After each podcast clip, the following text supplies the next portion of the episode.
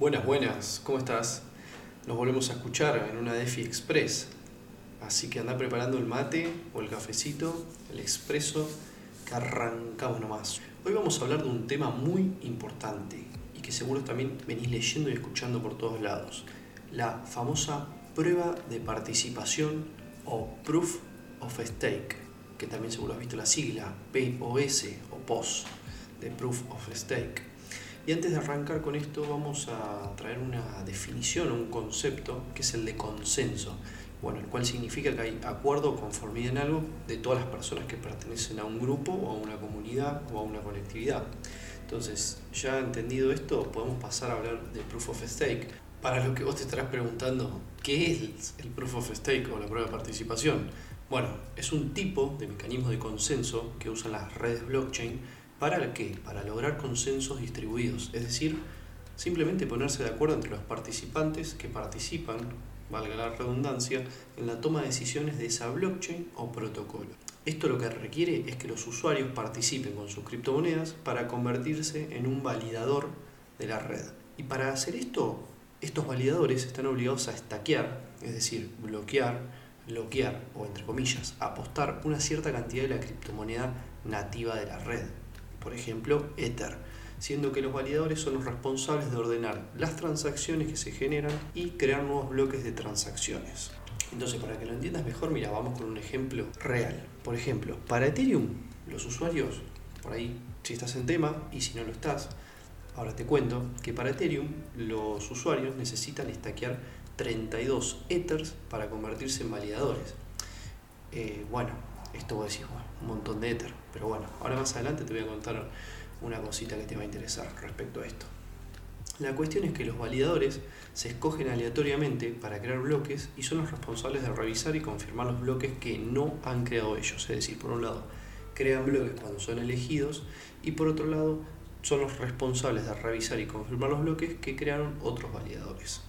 Entonces, el stake de los usuarios también se utiliza como una forma de incentivar el buen comportamiento de los validadores. Por ejemplo, si un usuario tiene un comportamiento malicioso, puede incurrir en una pérdida de su staking por cosas como, por ejemplo, no conectarse, o más bien desconectarse, es decir, no validar, o bien perder todo su staking si realiza una acción maliciosa o conspirativa deliberada contra la blockchain. Y ya que hablamos de Ethereum, vamos a ver cómo funciona la prueba de participación en la red de Ethereum.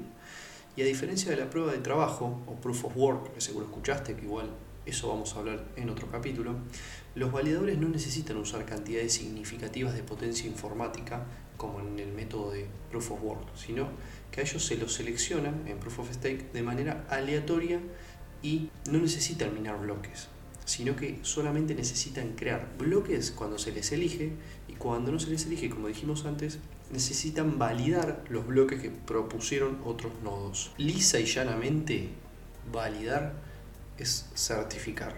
Y lo que hacen es, entre comillas, decir, yo creo que este bloque es verdadero, así que lo podemos agregar a la blockchain. Eso sería la validación que realizan los nodos.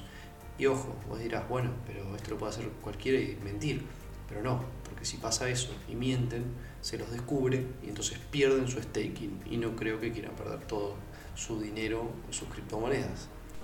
Y por validar o certificar estas transacciones o estos bloques, los validadores reciben una recompensa, que si querés conocer un poco más sobre el staking desde el lado financiero, puedes también escuchar la anterior DeFi Express donde hablamos de staking.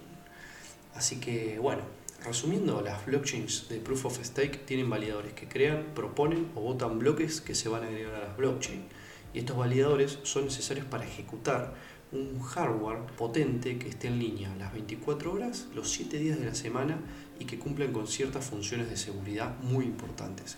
Y esto obviamente requiere de mucho trabajo. Entonces acá es donde Stakefish nos viene a solucionar estas cuestiones, ya que ellos son un nuevo validador que están siempre activos para que nosotros podamos hacer staking sin preocuparnos, delegando nuestras criptomonedas. Ahora, no solo su nodo validador y su nodo centinela están distribuidos globalmente, sino que también su equipo. Y esto lo que hace es garantizar que tengan 24 horas, 7 días a la semana la cobertura de su nodo de validación, ya que al tener el equipo distribuido por distintas partes del mundo, logran que siempre alguien esté vigilando sus nodos que también están distribuidos alrededor del mundo. Así que bueno, si querés saber cómo hacer staking o cómo stackear, por ejemplo, tu Ether en Stakefish, como hablamos antes, lo podemos hacer en 5 pasos súper sencillos. Lo primero, obviamente, es ir a Stakefish barra Ethereum y comenzar cliqueando en el botón de staking. Luego lo que hacemos es elegir la cantidad de stake, que lo que tiene de bueno Stakefish es que podemos hacer staking de nuestro Ether a partir de 0,1 Ether. Es decir, nos baja la barrera de entrada para que no tengamos que disponer, que tener en realidad necesariamente 32 Ether para comenzar a stakear. Entonces, una vez que elegimos la cantidad de stake a partir de 0,1, firmamos la transacción. Recuerden, nunca perdemos la custodia de nuestros fondos porque es un protocolo descentralizado. Y eso hace que entre en un nuevo contrato inteligente. En tercer lugar, nuestro Ether, junto al de otras personas que también han depositado, se reúne hasta que se junta 32 unidades de Ether, que es lo que requiere eh, originalmente Ethereum para poder hacer el staking. Ahora, en cuarto lugar, ¿qué hace Stakefish? Ejecuta y mantiene el nodo validador. Entonces se van generando recompensas de staking y empiezan a acumularse. Y por último, al finalizar el periodo de staking, las recompensas y el stake de los 32 Ether se retiran al contrato inteligente y obviamente se distribuyen equitativamente según lo que cada cual haya aportado a este staking de Ether. Y bueno, hasta acá llegó la DeFi Express de hoy sobre Proof of Stake o prueba de participación. Y esta ya es la quinta y se van a venir muchas más. Así que si aún escuchaste las anteriores, te invito a que lo hagas y también nos podés encontrar en Twitter como DeFi en español. Así que nos escuchamos en la próxima.